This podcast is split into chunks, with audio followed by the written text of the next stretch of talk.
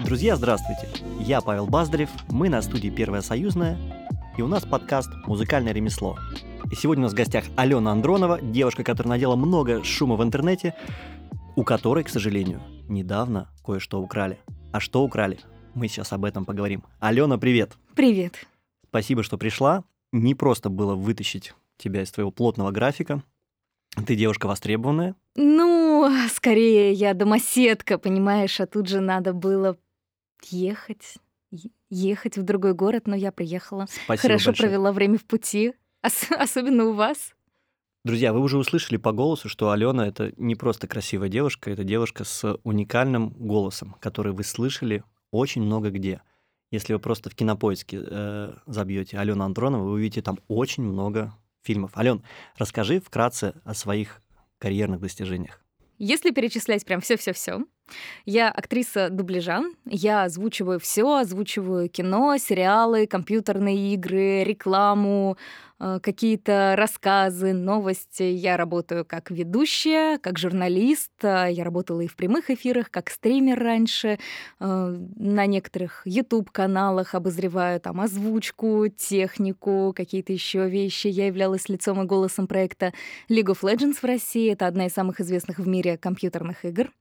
Также я являюсь режиссером. Я закончила в ГИК по направлению кинорежиссура. Иногда я снимаю какие-то передачи, блоги. И сама являюсь режиссером, в том числе и озвучки, и дубляжа, и каких-то закадровых проектов. Я сижу и зачаровываюсь буквально голосом. Ален, сколько у тебя голосов в репертуаре? Мне сложно сказать. Ну, по факту один. Это мой. Так, Но у него есть грани. да. И этих граней в нем много. Какие-то они, можно их назвать техническими. Это там высотность голоса. Ну, у меня там классическая высокая сопрано. И, но в рамках него я Можешь, могу уже... извиняюсь, а, для тех, кто не в теме, что такое сопрано в голосе? Ну, это определенный тембр звучания Мгм. голоса. Это считается женский, такой средний-средний высокий, Мгм. скорее, голос. Молодой, обычно достаточно. То есть, ну, как у него есть определенный нотный диапазон, но те, те, кто знают ноты, они и так примерно знают. Ну, то есть просто молодой женский голос. Но в рамках него я могу звучать повыше, могу звучать пониже, могу добавлять ему красок, может быть, где-то грубости, может быть, где-то мягкости. И к этим, к техническим характеристикам добавляется сердце, добавляется настроение, добавляется актерская игра, и она уже рождает по чуть-чуть какие-то новые краски. Но так, конечно. Есть детские, совсем. А может быть, это и мальчик какой-то. Мальчики, они разные бывают. Там может быть и чудо-юдо, и там «Эй, бабка какая-нибудь!» И обычная взрослая женщина, и девушка помоложе. Но их все равно очень сложно сосчитать. Потому что даже если взять какую-нибудь сказку, ну, например, тот же самый «Теремок», там с каждым голосом, с каждым персонажем, с каждым образом с ним можно играть, что-то добавляя от себя. То есть там «Я мышка-нарушка», «Я зайчик-побегайчик», «Я лисичка-сестричка», «Я волк», и Так. Я не знаю, как их сосчитать, потому что вот когда я думаю, как должен звучать тот или иной персонаж, оно все придумывается. Что-то рождается из опыта, что-то рождается из фантазии, что-то из там тех техник э, голосовых, которыми я владею. И вот как будто каждый раз оно немножко по-новому. Слушай, потрясающе. Вопрос. а ты могла бы, допустим, весь подкаст сейчас со мной говорить голосом зайчика-побегайчика? Могла бы. Или это прям, знаешь, как это, расход батареи увеличивается в два раза, когда ты начинаешь? Он увеличивается, но батарея у меня достаточно энергоемкая, поэтому, в принципе, я могу. Сложнее было бы, если бы приходилось все время там кричать или пищать. Но тоже я бы осилила, просто потом бы я бы сидела такая... Водички мне, пожалуйста.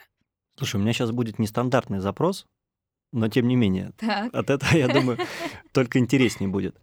Мы в курсе всей твоей истории, Мгм. что у тебя увели голос.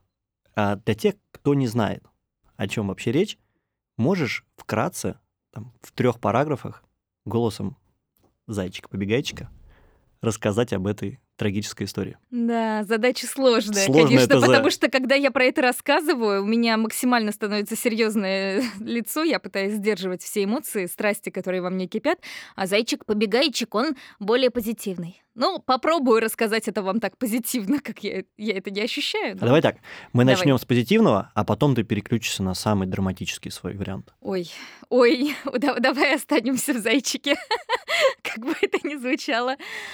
Итак, история про то, как у Алены увели голос. Однажды я согласилась работать на одной большой записи. Мне тогда сказали, что сначала мы пишем пробы. На что? Неизвестно. НДА. И, ну, я решила э, записать пробы, отправила, согласилась. Мне присылают текстовый договор. Я спрашиваю, а что же это будет? Мне говорят, вроде как голосовой помощник. Но дело это было много лет назад. Тогда эти голосовые помощники, их, ну, было-то всего-то пара штучек. Я думала, ну, таким же буду, женским голосом. А, а в итоге прихожу на запись. Говорят мне, вы, э, зайчик, будете э, голосом колл-центра. То есть будет звонить человек на линию, и вы будете ему помогать. Я думаю, ух ты, как здорово. И говорят, не переживайте, только для этого. Хорошо, работаем мы, работаем. Заканчиваем работать. Проходит несколько лет, и где же я слышу свой голос? Точнее, где слышат его мои друзья? В порно. Отлично. Сегодня, кстати, э, небольшое а- а- отвлечение. Мы с Аленой как раз сегодня встретились.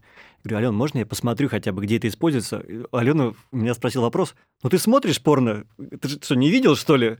И я, я в ступоре, это, не знаю, как ответить.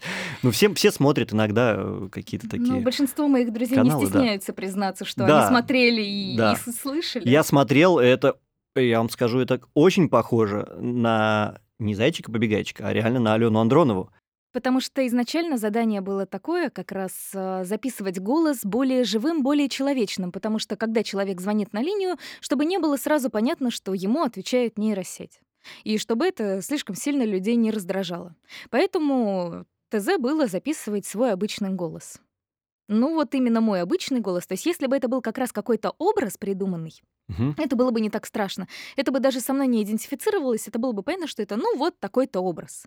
Но речь идет вот именно о моем основном голосе, который слышит практически все, кто меня знает, кто меня где-то слушал, где-то видел, может быть, в каких-то передачах. Что дальше происходило? После того, как тебе прислали... злодея. Да, после того, как Алене прислали... Меня просто сразу, знаешь, в грусть бросает. На, Ален, э, а, на секундочку. Где, вот многие будут интересоваться, где можно посмотреть это порно с твоим голосом? Да где угодно. Это реклама почти перед любым роликом. Ловите. В общем, а, включаете VPN, а, заходите... Наоборот, не включайте VPN. А, да-да-да, не включаете VPN, заходите на сайт с э, неприличными видео, и в рекламе, там, знаете, 5 секунд или 10 секунд, которые можно пропускать или нельзя пропускать, скорее всего, вы услышите голос Алены. Так? Да, да. Ну, вроде как чаще в разделе хентая, но я не уверена. Я не не уверена до конца, что, что именно смотрят мои друзья. Итак, мы слушаем продолжение истории. В дальнейшем я решила попробовать связаться с банком и попробовать урегулировать этот вопрос. А, Банк э, долгое время, несколько месяцев, никаким образом не выходил со мной на связь. А когда мне все таки удалось найти э, контакты их юристов, их отказывались мне давать почти все менеджеры, мне э, было сказано, что банк в своем праве и отказывается урегулировать работу в рамках изначально оговоренных условий. И они мне, конечно, предложили компенсацию при условии при этом того, что я откажусь от любых претензий и признаю, что банк действовал правомерно. Но я с этим не согласна. Там хорошие деньги были? Нет. Окей. Да, идем Но дальше. это в любом случае не так важно, потому что, потому что гораздо важнее было решить вопрос, чтобы в дальнейшем такого не было. Я работала на определенных условиях, Мгм. И хотелось бы, чтобы они и в дальнейшем были соблюдены. Слушай, извини, пожалуйста, про условия, да? А, Вы подписывали договор. Мгм. Я, на самом деле, я вот по себе скажу, я большинство договоров я не читаю. Я так вскользь пробегусь, посмотрю. Вот в том случае ты реально читала прям или тоже как ну, как все мы, как большинство людей, там, ну, посмотрел, ну, вроде как обычный типовой договор. Там, я для кого-то Я что-то прочитала, озвучиваю. я прочитала договор, но он действительно был типовой. Мгм. По тем временам, ну, просто что я создаю исполнение и передаю на него права. Исключительные. Да. Мгм. И, ну, о синтезе речи там не идет, да. Исполнение — это то, что мы записываем, тот самый объем какой-то реплик, который остается в своей неизменной форме. Поэтому я спокойно подписала. Изначально мне же еще прислали его до того, как я узнала, что Мгм. это синтез. И подумала, ну, исполнение хорошо, договор нормальный, обычный. Вопрос в том, что там оказалось очень много недомолвок и недосказанностей, которые сейчас банк пытается интерпретировать в свою пользу. А я, естественно, не, ну как, не наняла юриста, потому что не было возможности, никогда не было это нужно. Да. Всегда, ну, может быть, это хорошо, что в нашей сфере очень многое решается как-то там и по договоренности. Она маленькая, у нас работает очень мало студий, работает мало актеров, поэтому не происходит такого, чтобы кто-то кого-то где-то обманывал. Слушай, извини, а вот действительно, э, к слову, маленькое такое отступление. Сколько всего людей в России занимаются профессиональной озвучкой? Если считать профессиональной озвучкой, да, вот не будем брать э, дикторов, которые региональные, да, которые сидят в интернете, Ну, а п- именно возьмем дубляж. Вот кино, сериалы, телевидение, то здесь работает по факту всего два города. Это Москва и Питер. Так. И, наверное, на всю Россию это человек 200-250. Ага. Было, сейчас осталось из-за всех последних событий гораздо меньше. А если региональных ребят возьмем? Сложно сказать, потому что там это совсем другой рынок. Это уже рынок, э, ну там, региональной рекламы. Я не знаю, какие там объемы. То есть я говорю о тех, кто работает именно федеральное. Мгм. То, то, что крутит по телевизору, то, что крутит в кинотеатрах, то, что находится на стриминговых сервисах. То, с чем сталкиваются все. Мгм. Хорошо, ладно, мы вернемся к рынку дальше. Мгм. В общем, 200 человек у вас. Примерно. Ну, приблизительно, То есть да. это да, это комьюнити, где люди друг другу доверяют, есть уже какие-то сложившиеся ну, традиции того, как, как ведутся дела, Да, какие-то договоры, то есть и подвоха нигде не ожидалось. конечно, и студии есть. э, Все студии, с которыми мы работаем, их тоже не так много.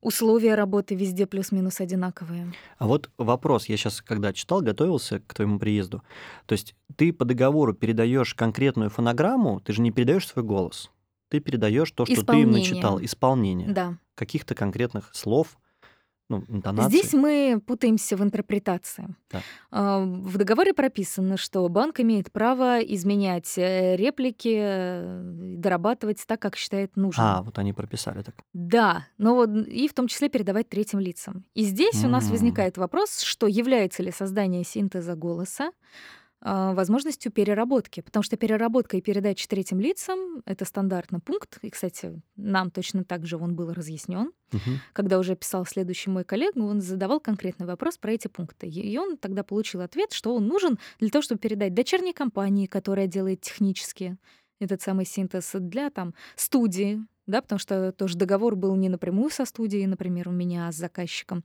И студия здесь является третьим лицом. Она не смогла бы осуществлять саму по себе запись голоса, обработку голоса, если бы не имела таких прав. Там даже банально подрезать дорожку, почистить от шумов, что-то еще с ней сделать, это вот является переработкой. Да.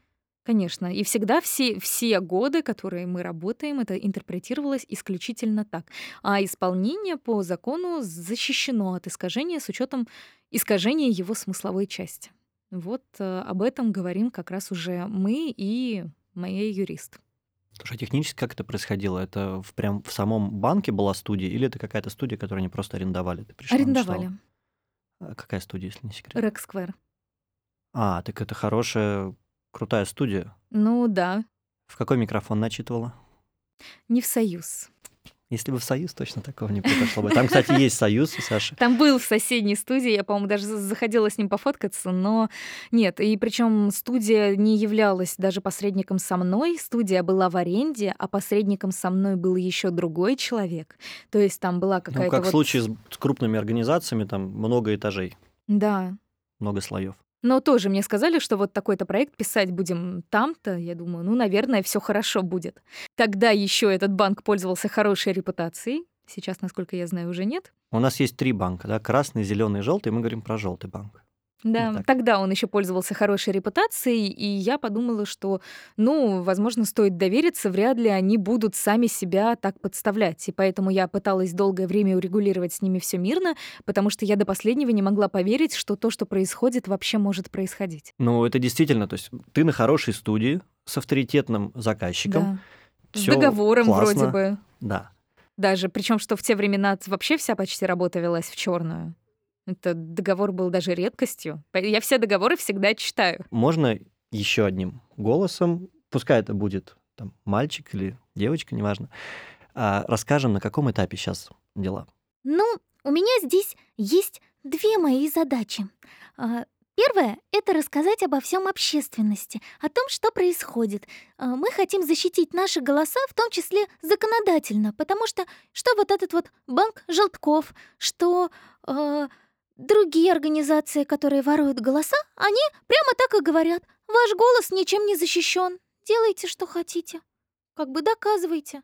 Но это же неправильно. Лицо защищено, другие биометрические данные защищены. Поэтому а, мы а, разработали предложение по законодательным, а, законодательным правкам, и нам удалось донести их до рассмотрения.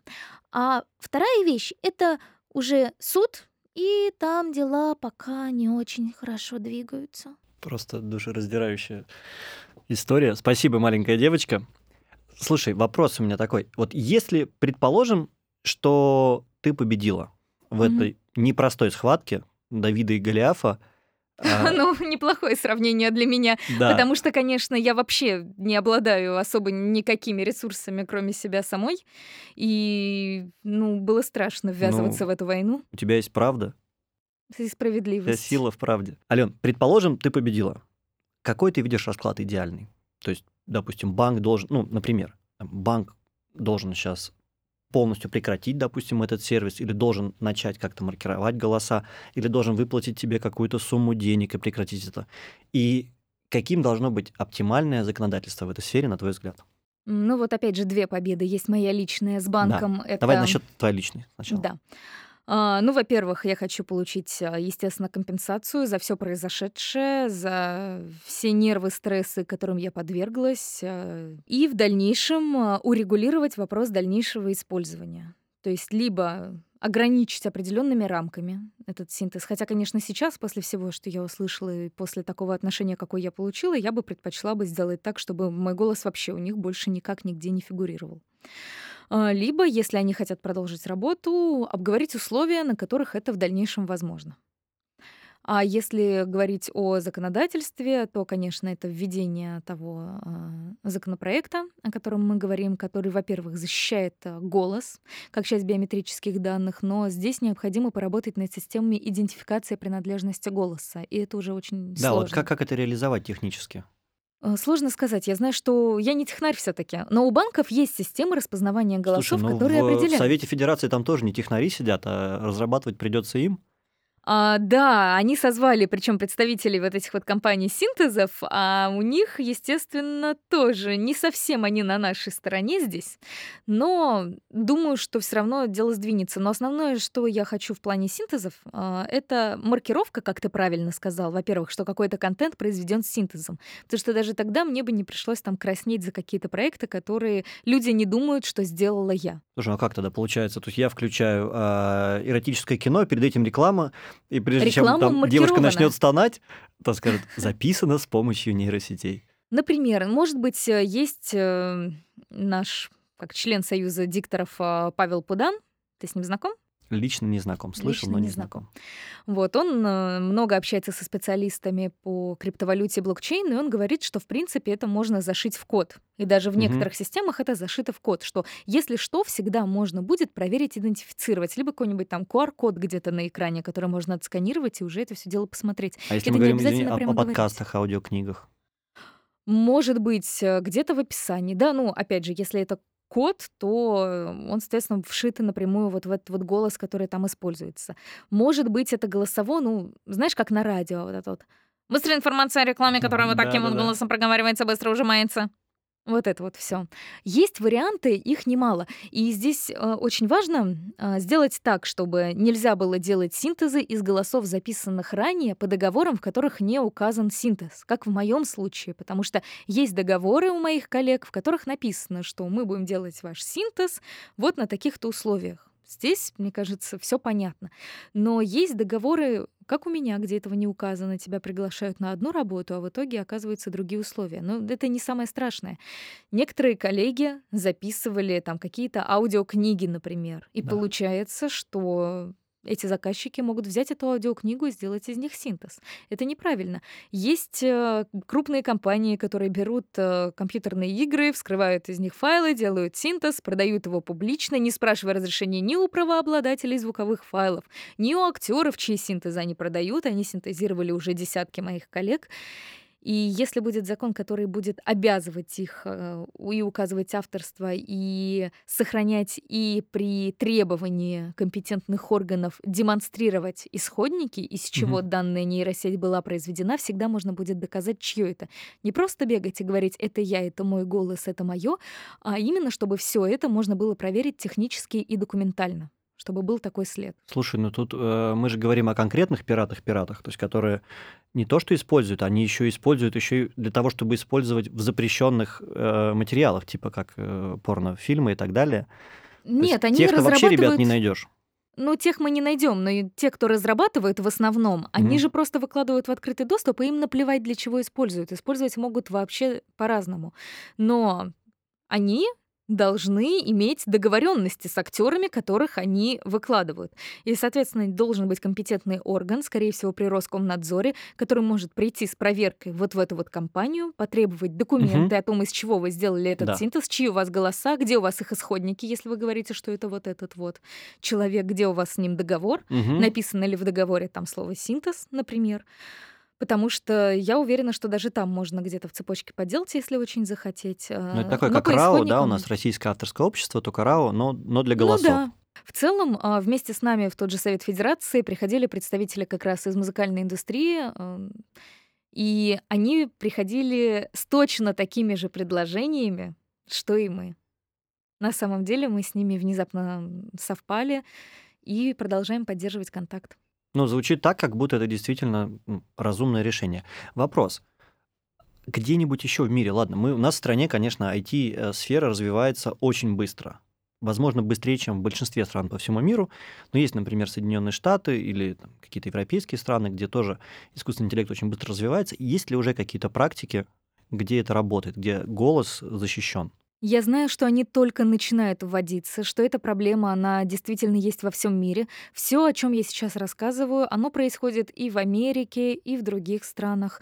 Там Скарлетт Йоханссон сейчас подала, например, э, иск в суд. Ты слышал? Мгм. Нет, Потому не что кто-то использовал в рекламе ее лицо и голос, Deepfake. сгенерированные, да. И голос тоже э, Стив, Стивен Фрай. Э, Его голос использовали для озвучки чего-то, в чем он не принимал участие. Том Хэнкс, кажется, его лицо тоже использовали. Я только с. Киану Ривзом вижу ролики, где он тульские пряники ест. Очень, очень похоже. Да, э- эти ролики есть, но они более-менее безобидны. И таких историй много. Я говорю о том, что у нас, например, наворовали голоса из компьютерных игр, но за рубежом сделали то же самое со Skyrim. Создали эротический мод для компьютерной игры Skyrim, взяли оригинальные голоса из игры, Где скачать? знаю. И тоже актеры этим недовольны. В том числе забастовка актеров сейчас продолжается. Сценаристов уже закончилась, а забастовка актеров Голливуда продолжается. В плане законодательном очень мало где это урегулировано. Сейчас об этом только начинают задумываться. Точно урегулировано частично в Китае. Э, Вроде как в Украине, в Британии, но я не уверена. Я знаю, что в США недавно Байден подписал а, закон о, разраб- о начале разработки регулирования сфер деятельности и нейросетей. Ну, в общем, мы сейчас прям в авангарде. Мы вот в первых Ну рядах да. сейчас идем с этим. Ну, мне хотелось в том числе осветить эту историю до того, как произойдет окончательный коллапс, пока не станет уже совсем поздно, пока мы еще можем хоть немножко успеть на поезд, который уже почти ушел. Потому что голоса записаны-то уже все. Как мне говорят, Конечно. например, вот ты там хочешь, чтобы э, закон э, регулировал старые договоры, но закон не имеет обратной силы. Но ведь все уже записаны, все голоса уже записаны. И если мы сейчас скажем, что все договоры на исполнение до 2023-2024 уже, наверное, года остаются действительными, то какой вообще в этом смысл? Потому что кого-то записали в синтезе, кого-то записали аудиокнигой, кого-то еще где-то. То есть э, ты сейчас сказала про неминуемый коллапс. Как ты считаешь, через пять лет останутся ли вообще э, актеры дубляжа, дикторы? Ну, прям как такая профессия. Понятно, что останутся то же самое, как, там, не знаю, как и сейчас есть э, художники, которые маслом картины пишут. Они есть. Но в большинстве своем, как профессия, это уже практически потеряет свою актуальность. Как ты считаешь, действительно ли это так, что через несколько лет наступит этот тотальный коллапс? Или все-таки нет, не заменит? Я не знаю. Есть э, какие-то сферы, в которых не заменит. Это в первую очередь художественное чтение, чтение аудиокниг, например, радиоспектакли, такие вещи. Но Дисней уже вроде как обещает года через три технологию нейросетевого дубляжа. Нейросети же они умеют уже переводить, используя ядро голоса угу. самого по себе актера. Они умеют подстраивать губы под этот перевод, озвучку. То есть я лип, не лип, знаю, липсинг я... они уже делают. Да. Полгода назад я бы тебе сказала, что дубляж останется, что актеры дубляжа умеют играть так, как никто не умеет, особенно в России. Но теперь я уже не уверена.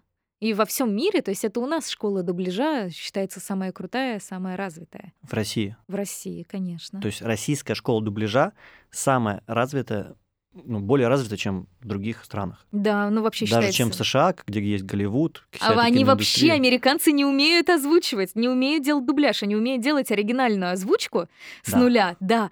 Но если речь начина... начинается о дубляже, вот все мои друзья, знакомые, кто пытался с ними работать, э, с зарубежными актерами, они говорят, что это невозможно. Они не понимают, что такое длина, они не понимают, как повторить интонацию, они не понимают, что такое липсинг. А уж тем более, как умеют наши актеры писать с первого дубля быстро и хорошо. У нас Круто. очень много контента закупается. В этом как да. раз разница. Там они производят, поэтому они хорошо работают с оригинальной озвучкой. У нас очень много чего переводится. И за счет больших, больших объемов мы гораздо быстрее этому научились. И у всех есть своя специфика. Например, в Японии очень хорошие актеры сэю, да, но они работают в своей специфике, которая не подходит, например, для всего остального мира. А так вообще российская актерская школа считается лучшей в мире. Снимаю шляпу, аплодирую. Ну, действительно так и есть, да. Все очень логично звучит. Так, то, в общем, через пять лет Я может случиться коллапс. Я думаю, что останется какая-то часть дубляжей. Но какая, сколько в ней останется актеров, как это все будет выглядеть, однозначно частично нейросети придут. Скорее всего, липсинг точно будут регулировать. Это хорошо, потому что очень часто из-за того, что нам приходится попадать в губы, а английский язык на 30% короче именно, чем русский по длине реплик, нам постоянно приходится урезать, сокращать какие-то фразы. Иногда там теряется смысл. Если будет возможность там добавить смыков, это будет проще. То есть то, что э, в русском языке э, выражается с помощью 10 слов, в английском это в среднем 7 слов. Ну, примерно так. Ну, там просто по звучанию. У них, например, глотается же очень много букв в языке. Угу. А у нас язык, он очень четкий. У нас да. все надо проговаривать. Обязательно. Круто. Хорошо. Получается, что, ну, по пессимистичным прогнозам, бороться с этим бесполезно. Это рано или поздно все поглотит. Ну, есть такой сценарий. Если это неизбежно, какой ты видишь Какое ты видишь решение сейчас? Ну, я с самого начала говорила, что я не борюсь с нейросетями самими, Мгм. потому что это просто новый инструмент, он действительно меняет и поменяет мир. Вопрос в том, что в процессе очень многие могут пострадать. Какие-то вещи, о которых я говорю, например, о том, что при разработке нейросети необходимо хранить данные, которые использовались при его обучении, могут помочь не только актерам озвучки, но и художникам, да, если будет понятно, что их арты использовали. Да. Сейчас они же просто Некоторые даже знают, что их работы наворовали и на них обучили нейросеть, но никак не могут это доказать. Это было бы здорово. Кино, э, режиссерам, операторам, вообще киноиндустрии. Наверняка берут какие-то их э, зарисовки, там промпты, цветокоррекции, данные, еще что-то. Это те вещи, которые, если люди разработали, было бы неплохо, что если берется вот что-то их, принадлежащие да. лично им, чтобы они на этом могли заработать и в том числе использовать, может быть, средства и время, которые они дают, на то, чтобы понять, как им дальше жить в этом новом мире. То есть, по сути, э, задача сделать так, чтобы это работало на пользу Конечно. этих актеров дубляжа, Чтобы это все художников. не уничтожало Да. нас самих как личностей, чтобы, если работают с этими проектами большие компании, они не относились к нам так, как сейчас относятся ко мне. А я вижу очень много таких примеров. Я об этом говорю, но среди моих коллег много тех, кто записывал синтезы разным компаниям, какие-то даже крупнее, чем этот банк. И они а, показывали мне договоры, рассказывали, на каких условиях. Там тоже происходит полный трэш, коллапс, но они просто боятся, потому что всегда страшно судиться, мы этого не умеем, мы не знаем. И а, когда думаешь, вот вроде бы есть договор, там что-то прописано, у тебя нету штата юристов и Конечно. миллионов денег, а, как бы самому еще на это не напороться, лучше промолчать и сделать вид, что этого всего не существует. И в итоге происходит то, что крупные компании из-за того, что все молчат и ничего не могут доказать из-за этой коммерческой тайны, э, просто, просто их уничтожают, нас уничтожают. Хотелось бы не этого, хотелось бы просто какой-то честности, открытости, партнерства. Да, давайте разбивать Мгм. нейросети, но так, чтобы всем от этого было хорошо. Ну, звучит логично. Говоря про условия, какие бы условия а, устроили сейчас дикторов, актеров дубляжа, как ты считаешь? Ну, Ну, я то есть дум- какой- Мгм. какая роялти? Например, э, вот сейчас час озвучки стоит, ну, условно, там, 5000 рублей, например. А сколько бы денег хотели бы э, дикторы, ну, понятно, за всех ты не скажешь, но, вот, например, как ты считаешь, твое мнение, сколько бы денег устроило бы за час э, синтезированной речи твоим голосом или голосом кого-то еще? Я не знаю, мне сложно сказать. Вопрос в том, за сколько оно продается, где оно используется. Да, есть же даже если мы говорим об озвучке, там же не просто оплата за час. Вот у меня есть работа, где я закадрово озвучиваю сериалы. Это одни Мгм. деньги. Есть я озвучиваю рекламу, это коммерческая работа. Это другие совсем деньги. Мгм. Есть э, дубляж для кино, и там даже в зависимости от фильма или от компании они немножко разные. Они вот в среднем. Где будет использоваться? Я знаю, что мой голос продают по цене 800 рублей, миллион символов. Это, как мне сказали, 55 страниц А4. Не знаю, какой с этого может быть роялти. Это надо смотреть, насколько это востребовано. Скорее всего, это был бы какой-то процент от продаж. Я думаю, дело не в часе, за который там Мгм. синтезирует мой голос, а в том, для чего он используется. Возможно, поставить какие-то механизмы цензуры в таком случае или отслеживания, для чего все это Мгм. происходит, чтобы там диктор мог сказать, на что он, например, согласен, а на что нет. Или да, хотите, где используйте. Хотите реклама казино, хотите порно, мне все равно. Есть и такие люди. Они так откровенно и заявляют. Почему нет? Мне кажется, будет сложно регулировать.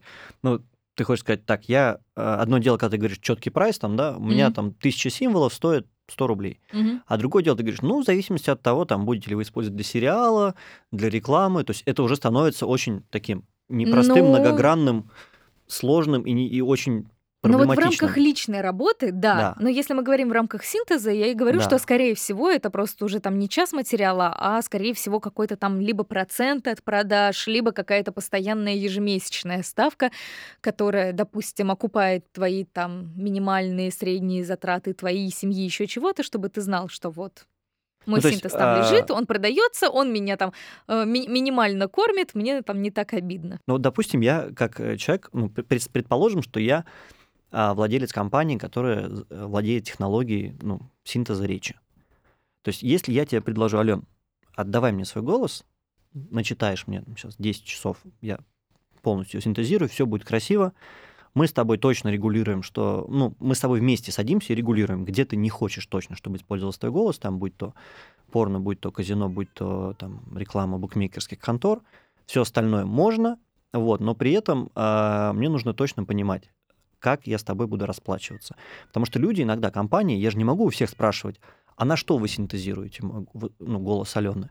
У вас какие продажи там потом будут? Вы для рекламы делаете или для кино? То есть мне, как человеку, который продает, будет очень сложно отследить, как конкретно, ну, то есть э, там, где это, в рекламе это будет, или это или тот же самый текст может использоваться там в каком-то сериале или в YouTube-обзоре. То есть это, ну, мне вот очень сложно будет это сделать. Но поэтому я и говорю, что, скорее всего, это либо стандартная какая-то ежемесячная ставка, либо роялти, либо, допустим, Мгм. какая-нибудь меж- минимальная ежемесячная ставка, плюс а, роялти, если там сверх какого-то там минимального количества символов, допустим, мой голос оказался очень востребованным, так он Мгм. там лежал, лежал за какую-то там небольшую сумму ты мне платил за то, что он лежит, а тут вдруг оказалось, что он стал самым известным голосом для порно.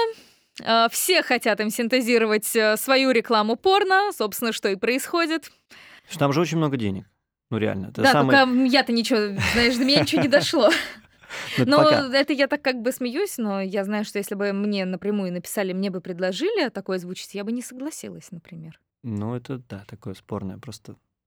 Из этических или из-за того, что просто э, риски потом для карьеры, что ну, все будут считать, что я вместе. порнушница и не будут ко мне обращаться. Ну вот здесь оно все вместе. Этически, э, там, смотря что, потому что, конечно, какие-то там есть из разряда игра для всей семьи. Думаешь, для какой семьи? Для детей, что ли, тоже? Да. Бабушек с дедушками. М, Есть э, рамки там, может быть, матерной цензуры, но иногда мы озвучиваем такие сериалы, знаешь, там и сцены бывают постельные, эротические, это все дублируется по-разному. Хуже бывают сейчас подростковые американские сериалы, там вообще чего только нет. Жуть, даже не хочу думать об Э, этом. Надеюсь, ты их А, никогда не увидишь. Ну, предположим, допустим, гипотетически, я вот сейчас, если я приду, э, как ты считаешь, вот есть у нас 200 дикторов, ну, Мгм. профессиональных, или вместе с региональными, это сейчас возьмем 500 дикторов Мгм. по, по всей стране. Если я сейчас приду с таким проектом, скажу, ребят, кто ко мне, тому я обещаю, что мы, допустим, синтезируем ваш голос, я ежемесячно вам плачу, например, 50 тысяч рублей за то, что он у меня лежит, и дальше даю вам прозрачную статистику на тему того, кто, когда и что синтезировал, потому что ну, весь синтез происходит у меня на моих серверах, то есть я это точно вижу, и я также могу контролировать, чтобы там не было слова там, ну, неприличных, матерных слов и так далее, ну, в зависимости от того, что вы дадите, какое добро. Вот. Понимаешь, И да. буду платить вам. Как ты считаешь, какой процент людей согласится? Я думаю, что многие согласятся, в том числе потому, что тебя лично многие знают, и потому что эта система неплохая. Я еще, когда синтезы только начали развиваться, я тогда как раз и подумала, что они к этому и должны прийти, к тому, что будет какая-то база голосов, что мы начитаем свои голоса и будем с них получать роялти. Система, идея хорошая. Но просто в результате оказалось, что у нас успели с нами договориться вроде как на другие проекты и выложили наши голоса в открытый доступ, и мы получили практически шиш. Ну вот да, эта ситуация не устраивает. Я говорю, я говорю не только про себя, не только про своего коллегу Павла, но еще как минимум о десятке людей, которых я знаю точно. И здесь, да, согласятся. Просто мне тебе сложно сказать конкретные условия, ну понятно, потому что да, их это- нет, потому что их никто с нами никогда не обсуждал. Я уверена, что вот у нас там сейчас э, после всей этой истории консолидировалось сообщество, что мы могли бы там все вместе сесть, спокойно это обсудить, найти какие-то общие условия, условия, которые всех устраивают, там хотя бы минимальные. Там понятно, что если мы говорим о каких-то дикторах более высокого уровня, наверняка они попросят уже что-то другое за это. Но это все возможно, все реально. Просто вопрос прозрачности, чтобы все знали, на что они работают и к чему это в дальнейшем Ну да, это вопрос, привести. вопрос доверия, мне кажется, вот. Слушай, у меня сейчас, я прям задумался, мне кажется, пор- пора искать айтишников и создавать нам... Ну, потому что бороться с этим действительно, то есть это как с ветряными мельницами, э, ну, бесполезно против ветра идти, то есть это все равно случится. Надо стать частью этого и подумать, как сделать так, чтобы, ну, при всем этом, э, ну, люди, которые действительно делают вклад, чтобы они тоже э, на этом заработали, чтобы их это, талант был вознагражден. это хорошая идея развития нейросети, правда. Все, мы пошли работать. А, Спасибо, Ален, спасибо. У меня, знаешь, вопрос еще про текущий рынок. А, Вот действительно, с началом а, СВО с 22 года много компаний, много заказчиков ушло из России. Расскажи, как до этого строился рынок и как он изменился сейчас.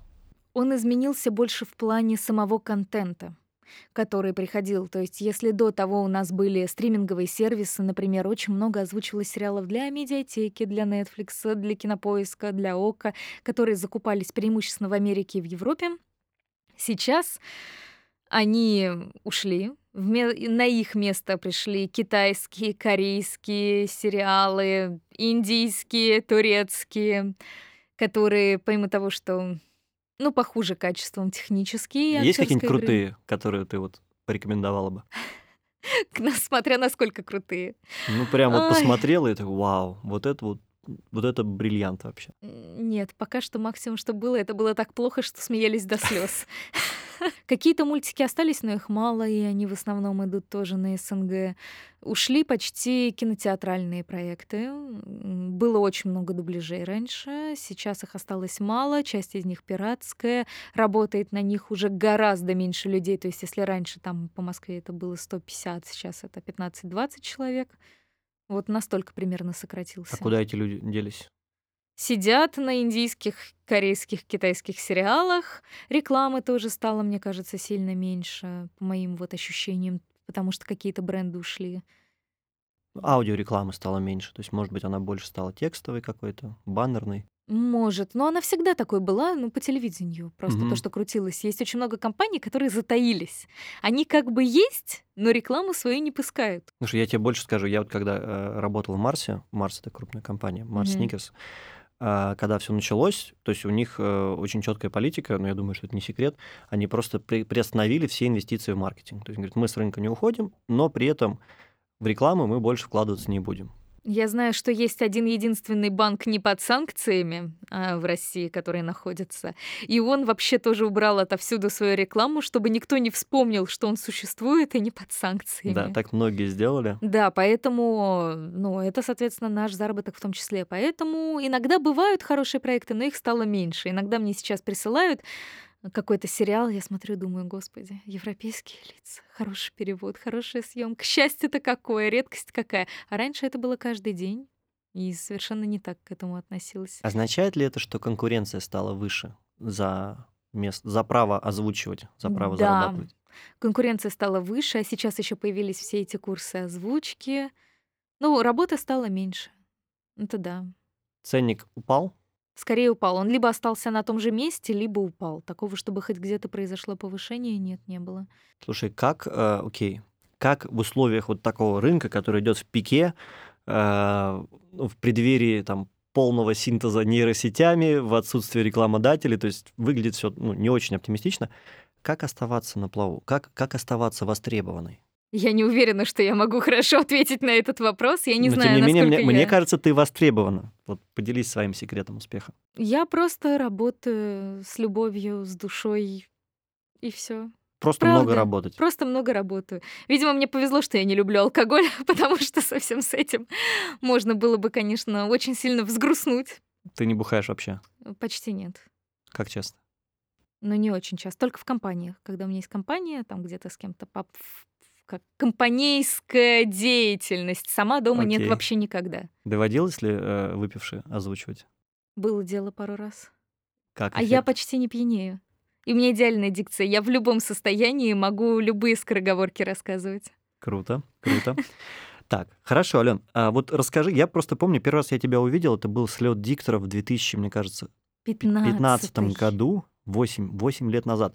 Это была молодая девочка, но она сейчас не, не, не старая, тогда прям совсем была там чуть ли не школьница, то есть которая вот так вот э, всем в рот заглядывала, там Ольга Зубкова была, она такая, вот, а, Ольга, а вот это вот все расскажите.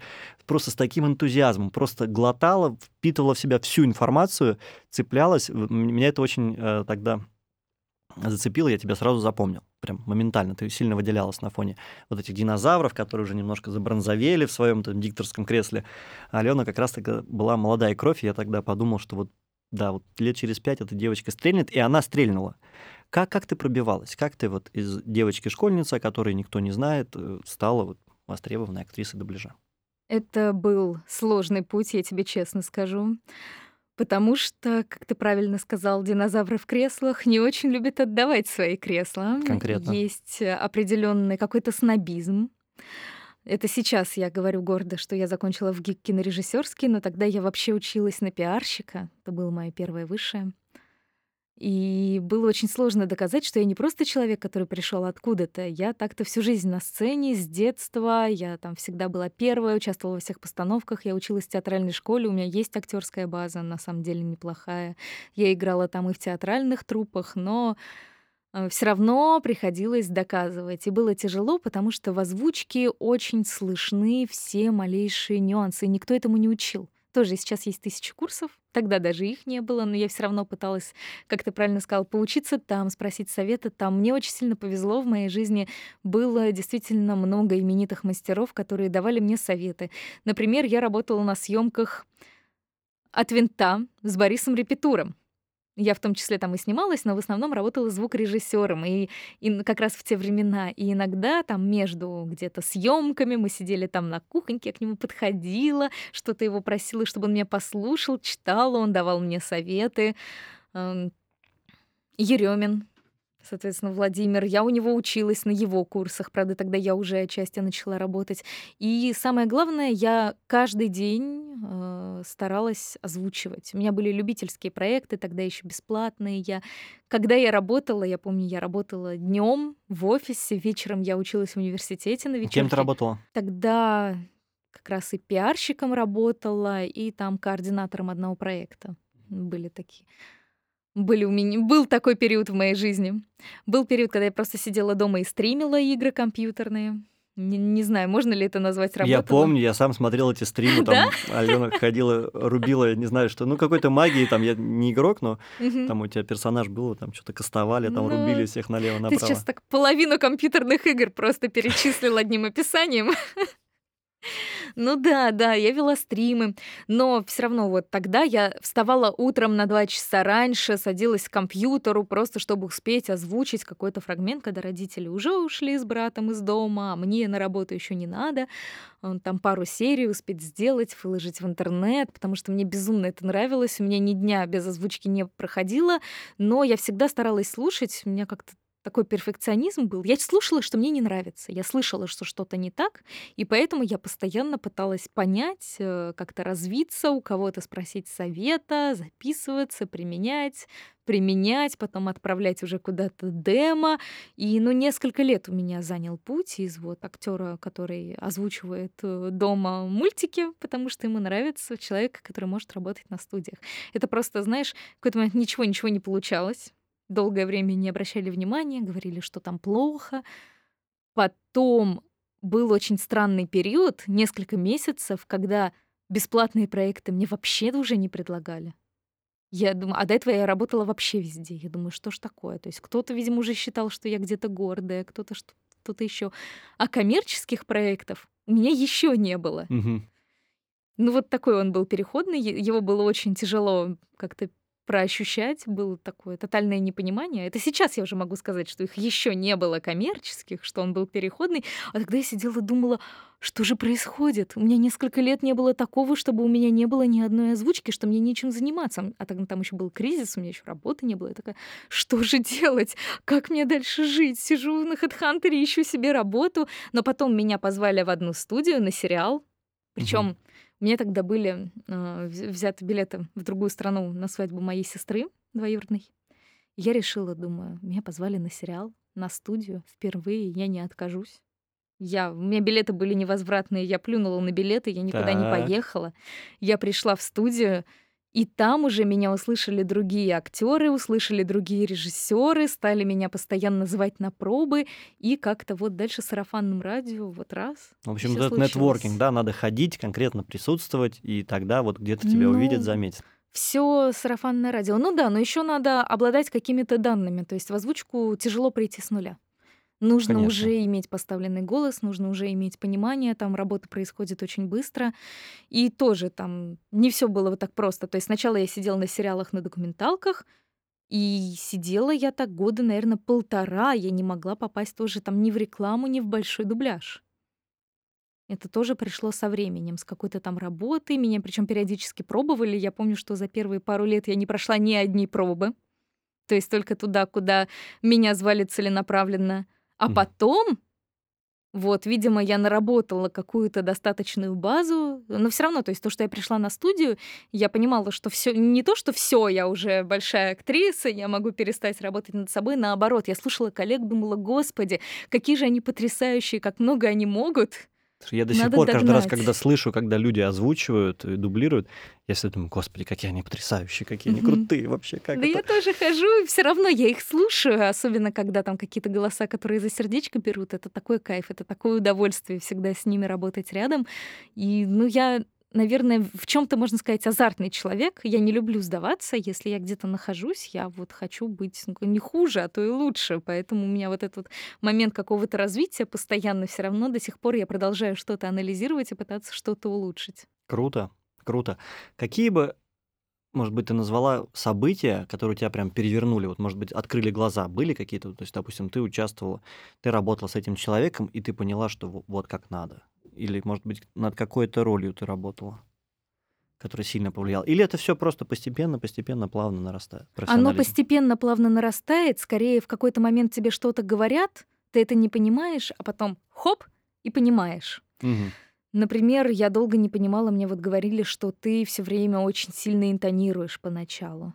Думаю, что значит интонируешь? Что значит, что у меня не получается ровно? А потом в какой-то момент оп, и поняла. Мне Так, очень долго не И что удавалось. значит интонируешь слишком сильно? Очень неестественная речь. Она есть очень у многих дикторов, которые начинают, которые... Мгм. Она, знаешь, она от нервов и от желания все сделать хорошо. Комплекс отличника. У меня Мгм. он есть, синдром вот этот вот.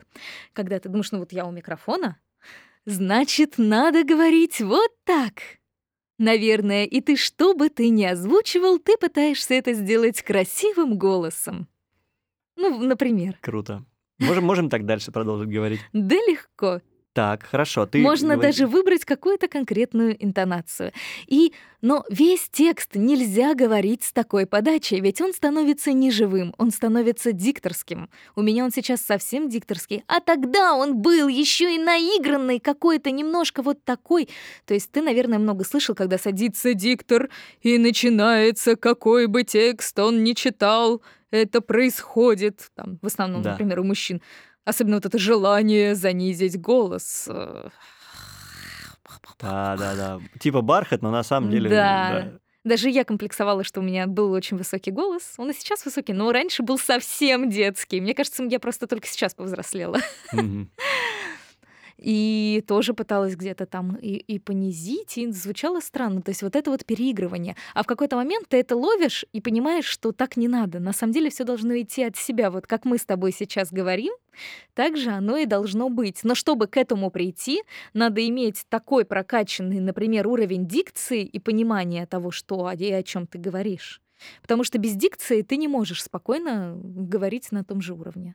Как раз вот от этого начинается попытка проартикулировать, лучше проговорить, тут же теряется какая-то актерская игра, теряется включенность. Было то, что мне в какой-то момент говорили, что я там как раз а, из-за кадровой озвучки не могу перейти в дубляж. Почему-то, что вот не звучу по-дубляжному, что надо смотреть в лицо. Я думаю, что значит, вроде бы смотрю. Вроде бы что-то повторяю, что-то делаю. А у меня тогда вообще не было опыта дубляжа.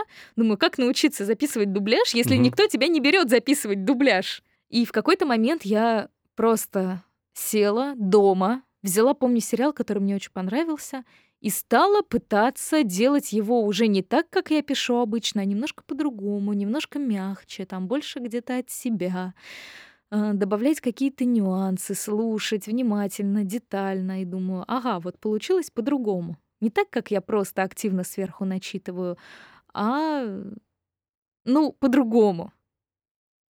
Один раз поймала, другой раз поймала, потом ста- стала пытаться это делать постоянно. Ну Потом вот я как раз переломный момент. Получилось, да. Но тоже он вот э, нарастал. Где-то я занимаюсь, например, иногда вокалом. В основном я бесконечно ему учусь. Может быть, когда-нибудь запою все таки уже. Слушай, а э, ты занимаешься постановкой речи, например, с людьми? Да.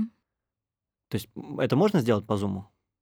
Ну, как-то виртуально. Ну, можно, но лучше, конечно, присутствовать. Потому что ты видишь, как человек дышит, слышишь, как он звучит, какие у него резонаторы используются, что он делает. такие вещи, они понятны все таки при живом общении, когда, когда ты на человека смотришь. Но удаленно тоже можно преподать э, простую там дикцию, упражнения какие-то проконтролировать. Сейчас и микрофоны хорошие, много чего слышно, много чего понятно. Да. В общем, ребят, все, кто поставит комментарий под этим видео, а, будут участвовать в розыгрыше урока от Алены 20-30 минут, где вы по Zoom или по там, какому-то видеозвонку сможете пообщаться. Алена послушает, как вы говорите, и даст вам рекомендации по вашей дикции. Это уникальная возможность. Это прям не просто с Алениным графиком, ее популярностью. Это очень крутая штука. Алена, спасибо тебе большое. Всегда, пожалуйста. Алена, какие напоследок ты дашь рекомендации людям, которые хотят попробовать себя в озвучке? в 2023 году? В 2023 году это, конечно, не очень вовремя. В 2024 уже думаете, какой вы хотите роялти с ваших будущих нейросетей.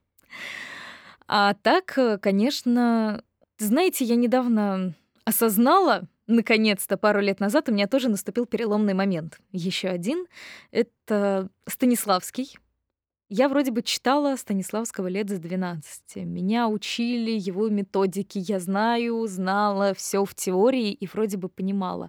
А потом хоп, и поняла недавно. Про то, что надо работать от себя, работать сердцем. Не пытаться изобразить какую-то эмоцию, там, да, слезы или радость, каким-то карикатурным методом, а попытаться найти их в себе, потому что мы, как люди, мы столько всего можем. У нас потрясающий эмоциональный диапазон, у нас потрясающая фантазия. И надо использовать ее. Не пытаться играть, а именно играть, не пытаться изобразить, а вот прям чувствовать и проживать. И если вы сможете это понять, то, мне кажется, и в актерском мастерстве это сразу будет просто колоссальный рывок и скачок вперед просто лучшее руководство к действию.